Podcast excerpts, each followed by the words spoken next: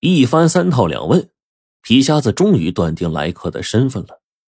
这人乃是名扬周边四省八县的窃贼小神手。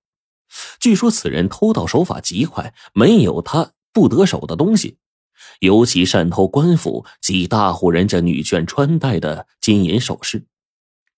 千不该万不该，小神手把手伸向了徐州镇守使的府里，把镇守使三姨太手腕上的玉镯子给撸跑了。镇守使勃然大怒，严令保安团长限期将小神手捉拿归案，不然就将其免职。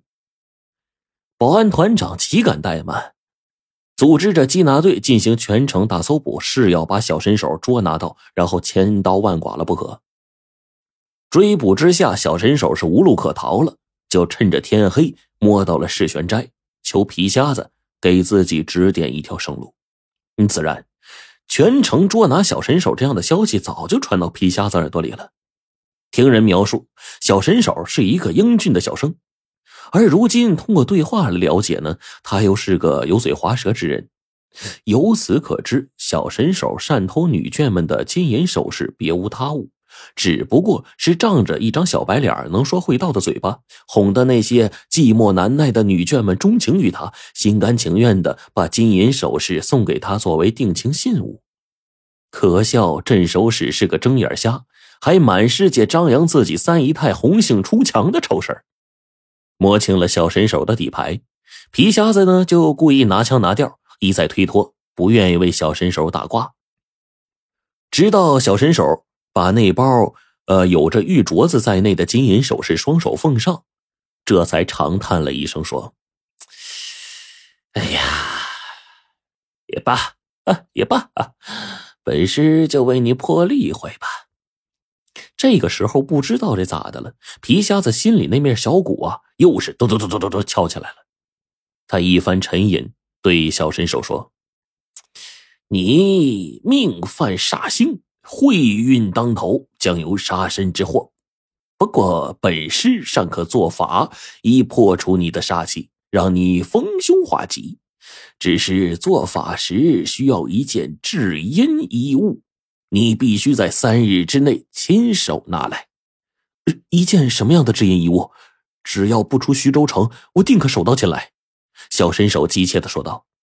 皮瞎子煞有介事的说：“人身上阴气最重的衣物，就莫过于女人的贴身内衣了。”哦，原来大师是让我偷一件女人的贴身内衣。这个太容易了，呃，不是你随便偷来哪个女人的贴身内衣就成。人间至阴之家，莫过于卖阴间鬼神用品的香烛店，因此香烛店里的女人所穿的贴身内衣才能称得上是至阴衣物。而根据你的生辰八字和劫数，你需由此向东南方向，大致三里远的地方，呃，寻到一个香烛店。呃，皮瞎子细细指点着，小神手也终于明白该怎么做了，拱手而去。小神手走了之后，皮瞎子这心里啊，就跟打翻了五味瓶似的，别提多不是滋味了。他给小神手指的这家店，他他妈不是别人家，就是自己老丈人家呀。而如今在老丈人家只有一个女人，那就是走娘家帮助父亲料理几天家务的王小玉。也就是说，皮瞎子指使小神手偷自己女人的贴身衣物。那如果小神手能够很快偷来王小玉的贴身衣物，那就证明她是一个水性杨花的女人。三天之后。小神手拎着一个女人的贴身衣物如期而至了，皮瞎子接过来，用手这么一捻，顿时脑袋轰一下就炸了。凭借手感，这件内衣呀，确实就是王小玉的贴身内衣，他这再熟练不过了呀。好半天，皮瞎子才强自镇定下来，就问小神手如何将这件至阴衣物弄到手的呀？小神手嘿嘿一笑，嘿。我花了两天时间踩点发现这家香烛店里没别的女人，只有一年轻小媳妇儿。这小媳妇儿独居一室，白天呢为老父亲洗衣做饭，只有在傍晚掌灯时分才在店里帮忙上门板。呃，昨天傍晚，小媳妇正要上门板呢，我就一步跨进店里，说要买两把香。小媳妇刚把香递给我，我手故意这么一抖，香就掉地上了。我就忙低头弯腰捡香，趁机啊，把一个袖子里的这个洋辣子扔到了这个小媳妇的绣花鞋上。哎，那洋辣子呀，顺着小媳妇的脚脖就往上爬。嘿嘿，哎，不知大师您知不知道什么叫洋辣子呀？哎，就是那桑树上长的毛毛虫刺儿啊，就是刺特别多的那种啊，一沾人的身上啊，呃，就会吐毒液啊，让人又刺又痒又酸疼。呃，不一会儿呢，那小媳妇跺着脚抖腿，眼噙泪花，这难以忍受啊。等我一离店，身后的门板就砰的关上了。哈哈。皮瞎子眨了眨眼睛，有点明白了。这王小玉呀，肯定是忍受不了洋辣子的毒液。关上店门回房之后呢，脱换了内衣。那么这小身手又是如何把内衣弄到手的呢？难道他夜里钻进了王小玉的房间里？皮瞎子紧张的呀，一颗心掉到了嗓子眼儿。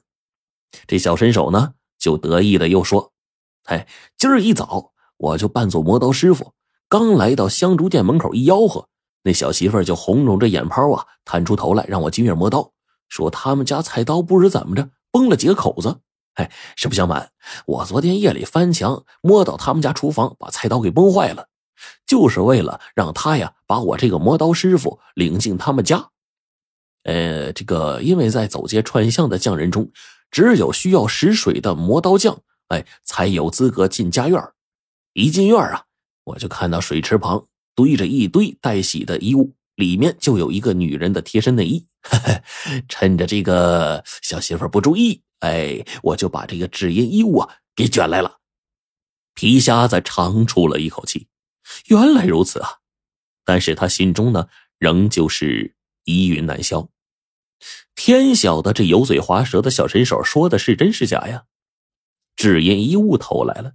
小身手呢，就一再向皮瞎子追问逢凶化吉的这个法子，皮瞎子就装模作样的在这制音衣物上贴了一张鬼画符，然后呢，一本正经的敲掐手说：“哎呀，你这个你八字阴煞太重，好在本师如今呢，已为你破了一道煞气，也幸亏你月剑能合化金火啊。”而西方属金，你今日从西城门出城。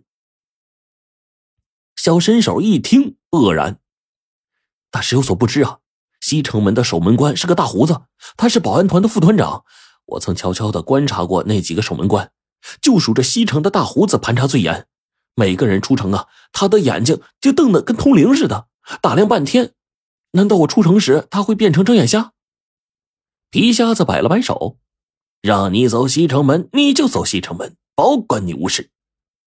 又装作大度的把这一堆金银首饰往小神手的面前一推：“疑人不信，信人不疑。你若信不过本师，尽可把这些东西拿回去。”话都说到这一份上了，小神手啊，也只能是唯唯诺诺的。